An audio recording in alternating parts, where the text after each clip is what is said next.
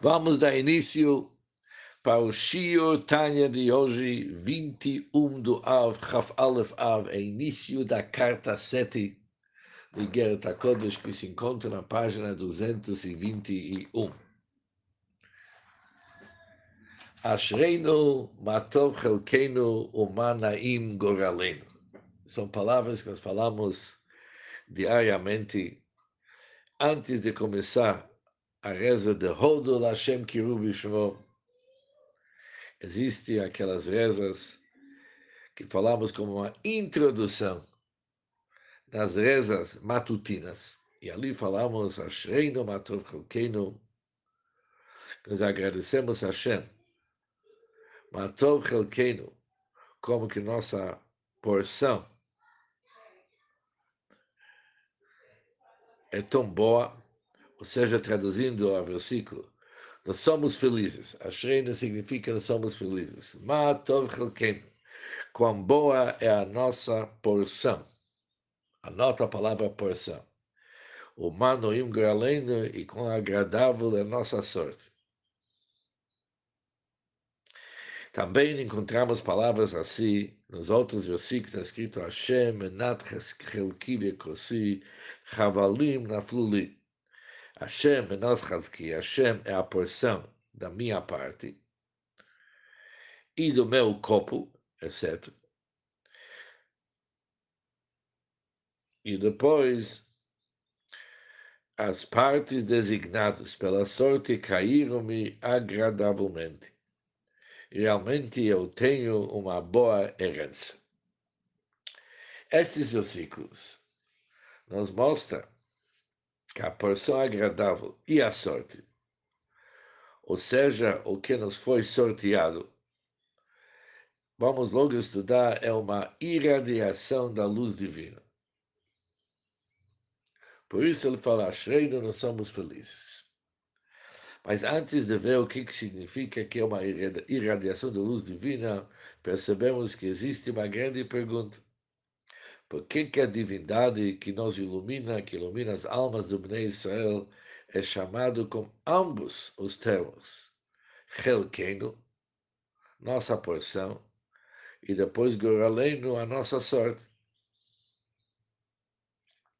Não somente que aqui tem uma certa duplicidade, redundância, é mais ainda, a palavra porção pode se referir a qualquer um dos diversos benefícios similares que são distribuídos para um grupo, cada um recebe uma parte. Enquanto a palavra sorte indica que algo foi concedido exclusivamente a um indivíduo particular que ganhou um sorteio. Sorteio mostra a diferença entre pessoas. Que essa pessoa foi sorteada, tendo sido escolhido pela sua sorte.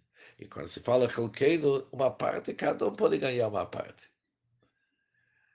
Vamos entender melhor o que, que significa Chelkeino, a nossa porção, e Goraleno, a nossa sorte. Lavin, Leshon Chelkeino e Goraleno, a fim de entender os termos nossa porção e nossa sorte, devemos antes, deve-se explicar corretamente uma expressão comum que encontramos nos ensinamentos dos nossos sábios. Há uma expressão comum. Quando se fala sobre alguém que, infelizmente, perdeu os seus direitos, vamos aos seus méritos, se usa a expressão, ele não tem parte alguma no Deus de Israel. Ele não tem parte alguma. Chegou num nível tão triste que ele não tem parte alguma no Deus de Israel. Hagam, apesar de que eu tenho parte não poderia ser aplicado em relação a Hashem. Não cabe falar sobre Hashem partes, mas mesmo assim, a expressão comum é que ele não tem parte no que Israel, no Deus de Israel. Como que se usa esse nome parte no Deus, esse termo parte? Deus é em nome de Halek Lachalakim porque ele não é divisível em partes que Deus nos livre. Deus nos livre, Deus não é algo ou alguém que pode ser dividido em partes. Nós sabemos que Hashem é Achad, devemos acreditar que Hashem Ardut Pshuta, que significa ele é uma unicidade de forma simples e não composta. Deus não é composto. Por isso, não há divisibilidade quando se trata sobre Deus. Não tem como dividir Deus em partes. Se ele não é composto, ele é ardut de forma simples e não composta. Não cabe dizer o conceito parte em relação a Deus.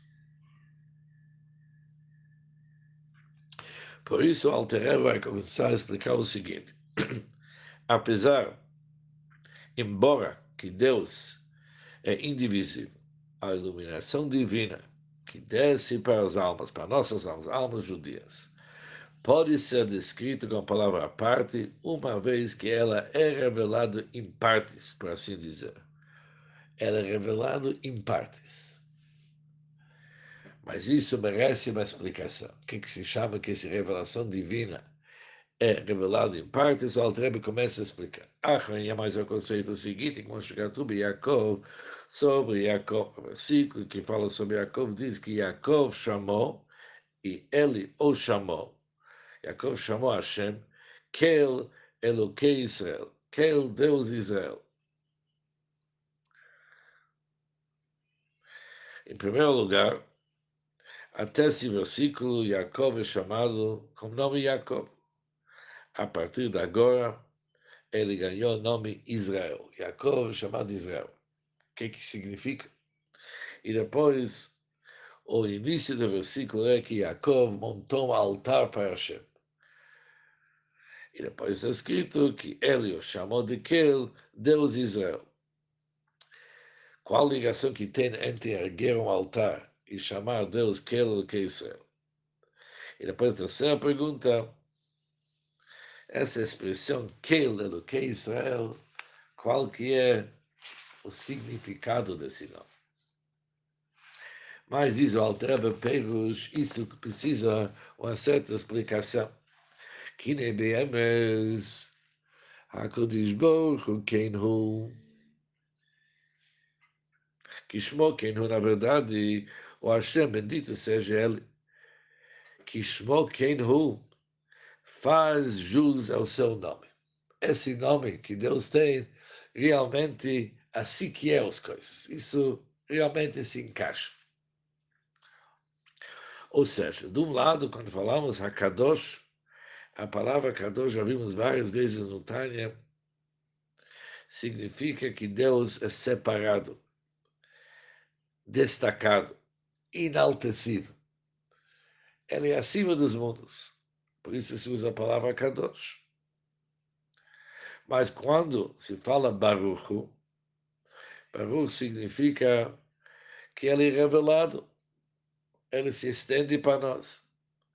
Isso significa o nível da divindade, que antes era Kadosh, era transcendental, vamos usar a palavra que é mais usada hoje. Deus, como que ele é transcendental, Kadosh, ele se torna revelado de uma certa forma, ele se estende para os mundos.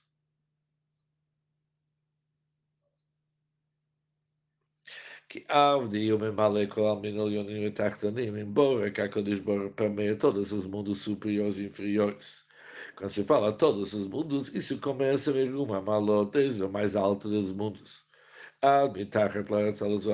até os níveis, até esse mundo material tão baixo, até os níveis mais inferiores.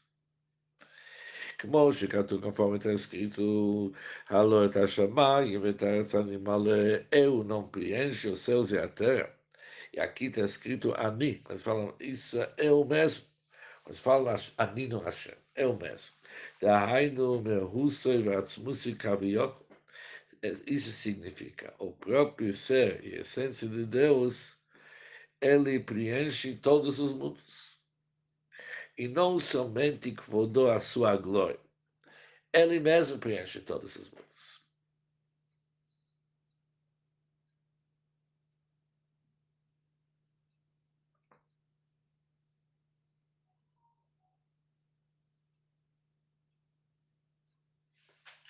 Aval pequeno, mas mesmo assim, Kadosh Muvdal Melionim Vetachtonim. Ele é santo. O que, que significa ele é santo? Hu Kadosh, ele é santo. Que ele é Muvdal Melionim Vetachtonim. Ele é separado dos mundos superiores e inferiores. E não está contido neles de forma alguma que Deus nos livre. Por isso, encontramos os outros versículos. A terra está cheia com a sua glória, apenas glória da Hashem. Ou seja, de um lado falamos Hashemayim v'taretz animale, e quando se fala ani, significa é o mesmo, é a essência da Hashem. O próprio ser a essência de Deus. E não somente sua glória. Por outro lado está escrito, que a terra está cheia com a sua glória ou seja, somente a glória, quando se fala a glória, significa uma irradiação, uma iluminação da divindade. Isso está escrito que está cheio, a terra está cheia disso. Como que podemos entender? Diz o Altrebo o seguinte, Aval pequeno, ele é o santo no sentido de não estar a parte dos mundos superiores e inferiores. Ele é separado não está contido neles, de forma alguma que Deus nos livre. O que, que significa contido? Vamos pegar um exemplo, da maneira com que, segundo uma analogia, a alma do homem está contida em seu corpo. A alma da pessoa não apenas ilumina o corpo, ela está contida no corpo. E várias vezes a Altreba fala no Tânia, ela é afetada pelas mudanças que ocorrem dentro dela. Nós vimos no Shai Yehuda que questões como frio e calor afeta não somente o corpo, também a alma. A pessoa não pode estudar a Tânia quando está muito frio ou está muito quente, precisa ligar ar-condicionado, ou aquecimento, essa coisa assim, que nós passamos esses dias. Por isso, isso atinge a alma também, como como que isso é explicado em outro lugar, em detalhes. Por isso, Hashem não é assim. Hashem ilumina o nosso mundo, não que ele é nitfas, que ele está contido no mundo. Hashem não está contido no mundo, não está afetado pelos, pelas mudanças no mundo e nem daquele que acontece em termos gerais no mundo. Por quê? O lesot. Por isso. לא היו יכולים לקבל חיותם, נמהותו ועצמותו לבדו כביכול. אלה não poderiam receber a sua força vital, do seu ser essência em si, por assim dizer. Os mundos não poderiam receber. Rak. Hispashtas achais. Achar que o Baruch Mechael Genu Mas propriamente a difusão da força vital que Deus despacha para animar os mundos superiores e inferiores, nós recebemos a nossa vitalidade do Itpashtut Achayu, de uma difusão da força vital, não da essência da Hashem. A essência da Hashem, ela transcende a nossa realidade. O Alder Mashal, metaforicamente falando, como uma irradiação irradiando de seu nome, bendito seja, o nome de Deus em si mera radiação e dele emana ainda outra radiação. O nome da Hashem já é uma hara. E desse hara chamado nome da Hashem vem mais uma hara que ela nos anima. Shehu Shmocha, pois ele e seu nome são Por esse motivo, o raio que ilumina seu nome é capaz de dar vida aos vários mundos. Quando se fala apenas uma irradiação, se apenas uma palavra errada, porque uma irradiação do nome da Hashem é capaz de sustentar todos os mundos. O que mostra conforme está escrito, que Nisgav Shemol Levador, que mesmo seu nome, o nome da Hashem, também é Nisgav, que seu nome sozinho é exaltado. O nome de Deus é exaltado sozinho. Quem chama sozinho? Ela é exaltado já que ela é sozinho ela permanece separada de todos os mundos. Mas quando apenas seu reflexo e seu esplendor estão sob a terra e os céus. Ou seja, Toda a criação, ela existe apenas de uma radiação do nome de Deus. Não o próprio nome de Deus, é uma radiação do nome de Deus, a qual, como explicamos antes, o próprio nome de Hashem, da Hashem já é uma radiação. Mas o que, que nós recebemos é uma radiação de uma radiação. É dali que nós temos toda a nossa vida. E essa radiação agora, efetivamente, ela se investe nos mundos elionim e tanto nos mundos superiores como inferiores, com objetivo e finalidade de dar-lhes vida.